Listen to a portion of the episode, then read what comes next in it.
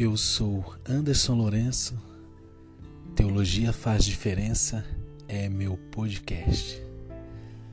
No episódio anterior, nós falamos acerca da importância de entender, entendermos a cosmovisão e o que vem a ser cosmovisão. E ainda que essa, esse nome seja um pouco é, intimidador, nós aprendemos no episódio anterior que todos, de forma consciente ou inconsciente, contêm uma cosmovisão, ou seja, uma visão de mundo.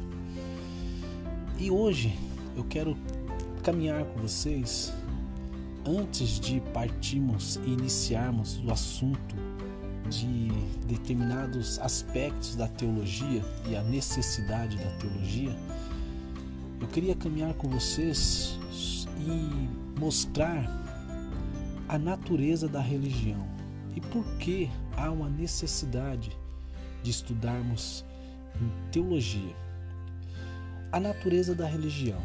Os seres humanos são complexos e maravilhosos. Isso é um fato.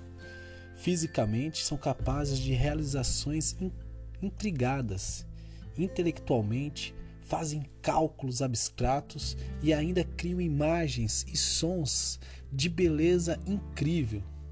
Além disso, os seres humanos são religiosos, incorrigíveis. Onde quer que encontremos vida humana, em culturas amplamente distintas geograficamente, dispersa desde os mais remotos momentos da história registrada até os dias atuais, também encontramos a religião por isso, eu afirmo e eu concordo com o teólogo Millie de Erickson que os seres humanos são religiosos incorrigíveis. Religião é um daqueles termos que todos achamos que entendemos, mas que não é simples de se definir. Sempre que há divergências ou ao menos variação nas definições ou descrições de um objeto, há motivo para crer que o assunto não foi bem estudado, ou refletido, ou discutido, ou que ele é muito rico e complexo para ser sintetizado numa única declaração abrangente. E é verdade isso que estamos comentando. Existem certos aspectos comuns nas muitas descrições de religião. Há a crença em que há alguma coisa mais elevada que os seres humanos. Um exemplo pessoas que creem dessa forma pode ser um Deus pessoal, seres sobrenaturais, uma força da natureza, um conjunto de valores ou a espécie humana como um todo. Normalmente há uma distinção entre o sagrado e o secular. Secular, muitos é, assemelham essa palavra com o profano essa diferença pode abranger pessoas, objetos, lugares ou costumes. O grau de intensidade com que a religião é pratica praticada varia entre as religiões e entre seus respectivos adeptos. Ou seja, não há uma regra, um padrão normal para todas. Como eu disse, o grau de intensidade com que a religião é praticada varia entre as religiões e entre seus respectivos adeptos. De modo geral, a religião também implica uma visão do mundo e da vida, ou seja, uma perspectiva ou retrato geral da realidade como um todo e um conceito de como os indivíduos devem se relacionar com o mundo à luz dessa perspectiva. É muito semelhante com a cosmovisão que nós é, vimos no episódio anterior. Um conjunto de práticas, seja ritual, seja de comportamento ético ou de ambos os tipos, está associada a determinada religião. Alguns sentimentos ou posturas, como temor, culpa e um senso de mistério, podem ser encontradas, encontrados na religião. E existe alguma forma de relacionamento como objeto superior ou em resposta a ele, a esse objeto considerado superior, tal como compromisso, culto ou oração. Por fim, Muitas vezes, mas não sempre, há dimensões sociais. O que eu quero dizer com isso? Grupos costumam formar-se com base em uma posição ou compromisso diante da religião. Tentativas têm sido feitas para encontrar uma essência comum a todas elas. Por exemplo, durante grande parte da Idade Média, em particular no Ocidente, pensava-se em religião em termos de crenças ou dogmas. Tais crenças distinguiam o cristianismo de outras religiões e também as diversas ramificações dentro do próprio cristianismo. Era natural que os ensinamentos, que os ensinamentos doutrinários fossem vistos como elementos importantes durante o período que vai do início da Idade Média até o século XVIII. Visto que a, a filosofia era uma disciplina sólida e bem estabelecida, a reputação da religião como cosmovisão era naturalmente enfatizada, ou seja, a religião como uma visão de mundo era muito enfatizada. E, com, e como as ciências comportamentais estavam dando seus primeiros passos, foram relativamente poucas as referências à religião como instituição social ou na qualidade de fenômeno psicológico. Olha que interessante. Tudo isso muda no entanto, no início do século XIX. Por quê? A compreensão sobre o cerne da religião mudou. Partir de um teólogo alemão muito difícil de pronunciar esse nome, eu vou tentar pronunciar o que é Friedrich Schleiermacher, rejeitou a ideia do dogma ou da ética como cerne da religião. Ele afirmou ser a religião uma questão de sentimento seja de sentimento no sentido geral, seja de sentimento de dependência absoluta. E essa ideia foi desenvolvida na análise fenomenológica de pensadores, ou seja, análise de fenômenos de pensadores como Rudolf Otto, que se referiu ao, a, a isso, a esse fenômeno, a consciência do sagrado, essa reflexão teve continuidade em grande parte do pensamento religioso do século XX. Nós vemos com isso que, por meio de sua reação de Rodolfo Otto, essa reação contrária às categorias da lógica e ao racionalismo, a adoração cristã, em sua expressão popular dos tempos atuais, revela uma forte ênfase no sentimento. Isso é muito interessante nos dias a qual estamos vivendo. A formulação do pensamento de Schleiermacher foi em grande parte uma reação à obra de Emmanuel Kant. Embora Kant fosse mais filósofo do que teólogo, suas três famosas críticas, e eu quero só para nível de conhecimento de vocês, a crítica da razão pura, que ele escreveu em 1781, a crítica da razão prática, escrita em 1788, e a Crítica da, da, do Juízo, em 1790, tiveram um, um forte impacto sobre a filosofia da religião. Na primeira obra, isso é muito interessante. Ele refutou a ideia de que é possível ter algum conhecimento teórico de objetos que transcendam a experiência, ou seja, que estão acima, além da experiência dos sentidos. Isso, logicamente, descartou a possibilidade de se obter um conhecimento real da religião, como tradicionalmente entendida, ou de se desenvolver alguma base é, cognitiva do nosso conhecimento para ela.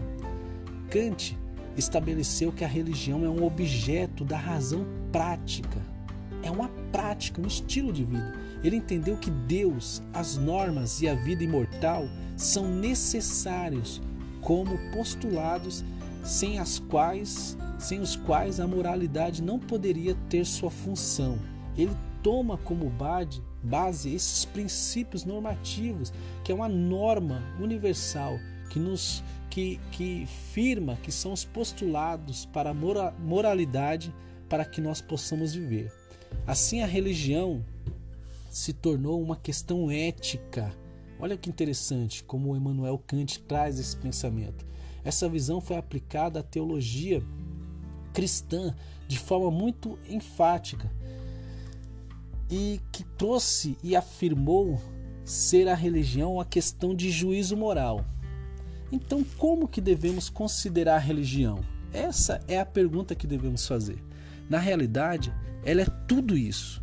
Tudo isso o quê? Ela é crenças, doutrinas, sentimento ou posturas em um modo de vida ou maneira de comportar, de se comportar. Ou seja, a forma que você se compromete com a vida.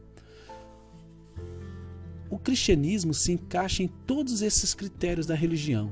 É um modo de vida, um tipo de comportamento, um jeito de viver, e não no sentido da mera experiência individual, isolada, mas no sentido de trazer à existência grupos sociais. O cristianismo também implica certos sentimentos, como dependência, amor e realização, e quase certamente implica um conjunto de ensinamentos, um modo de enxergar a realidade e enxergar a si mesmo, e uma perspectiva da qual toda a experiência faz sentido. Para ser membro, um exemplo na prática de tudo isso que nós estamos falando, é, você tem que entender que para ser membro digno de um grupo que recebe o nome de um líder em particular, é preciso endossar os ensinamentos desse líder. Por exemplo, um platonista é alguém que, em certo sentido, concorda com os conceitos ensinados por Platão, um filósofo muito importante. O marxista é aquele que aceita os ensinamentos de Karl Marx. Se o líder defendia um modo de vida inerente à mensagem que ensinava, é essencial que o seguidor também reproduza essas práticas. Vocês não concordam? No entanto, costumamos fazer distinção entre as práticas inerentes ou essenciais e as práticas acidentais ou melhor dizendo, incidentais. Né? Para ser platonista, um exemplo, não é preciso morar em Atenas, nem falar grego clássico. Para ser marxista, não é preciso ser judeu, nem estudar no Museu Britânico, nem andar de bicicleta. Isso é interessante porque aplicamos isso ao cristianismo. De semelhante modo, um cristão não precisa andar de sandálias, usar barba ou morar na Terra Santa. Mas o que, mas os que alegam ser cristão crerão no que Jesus ensinou e praticarão suas ordens, como, um exemplo, amarás o teu próximo como a ti mesmo, que o próprio Jesus diz em Mateus capítulo 22, versículo 39. Aceitar Jesus como Senhor significa torná-lo a autoridade pela qual pautamos nossa vida. Então, o que está envolvido na ideia de ser cristão? É essa a pergunta que devemos fazer afirma, tem um teólogo que afirma com propriedade, o James Orr afirma que aquele que crê de todo o coração em Jesus como Filho de Deus tem um compromisso com algo que vai muito além, tem um compromisso com uma visão de Deus, uma visão do homem, uma visão do pecado, uma visão da redenção, uma visão do propósito de Deus na criação e na história uma visão do destino humano que se encontra apenas no cristianismo. Portanto, parece haver lógica em dizer que acreditar no que Jesus acreditava e ensinava faz parte do que significa ser cristão ou seguidor de Cristo. O estudo dessas crenças é o objetivo específico da teologia cristã. As crenças não constituem o todo do cristianismo, é óbvio, deve-se incluir a experiência ou o conjunto de experiências, como amor, humildade, culto e adoração. Existem práticas tanto de natureza ética quanto ritualista ou devocional, se assim fica melhor para você entender. O cristianismo tem implicações de dimensão social e envolve relacionamentos com outros cristãos, no que é geralmente chamado de igreja, e com não cristãos também, no mundo em geral. Essa é a relação que nós temos como cristãos. Outras disciplinas de pesquisa e conhecimento estudam essas dimensões do cristianismo, mas compete à teologia cristã a tarefa central de analisar, interpretar e organizar os ensinamentos daquele que dá nome a essa religião, que é o próprio Jesus Cristo.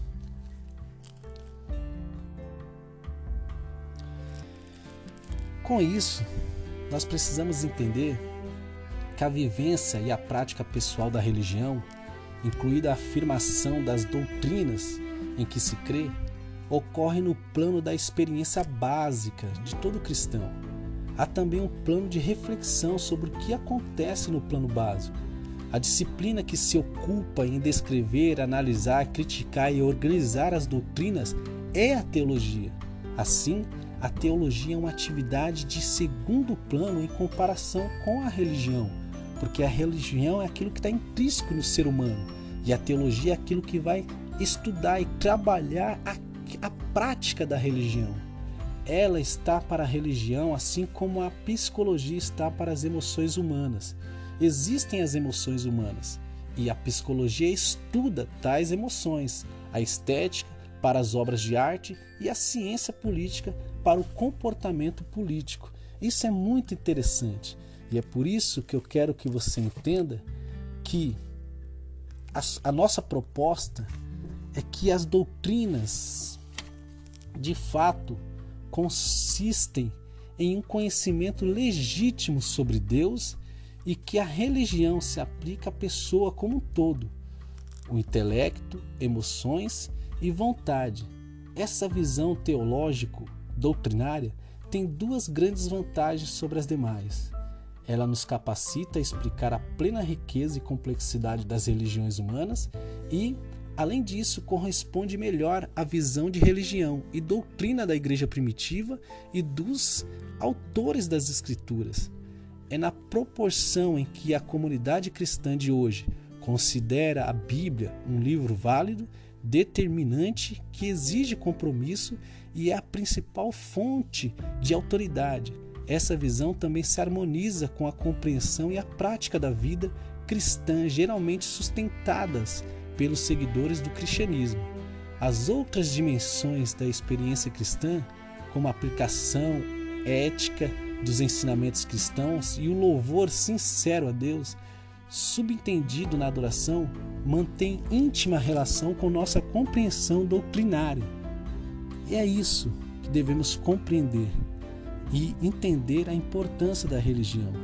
E não só isso, saber de uma vez por toda todas que teologia faz diferença.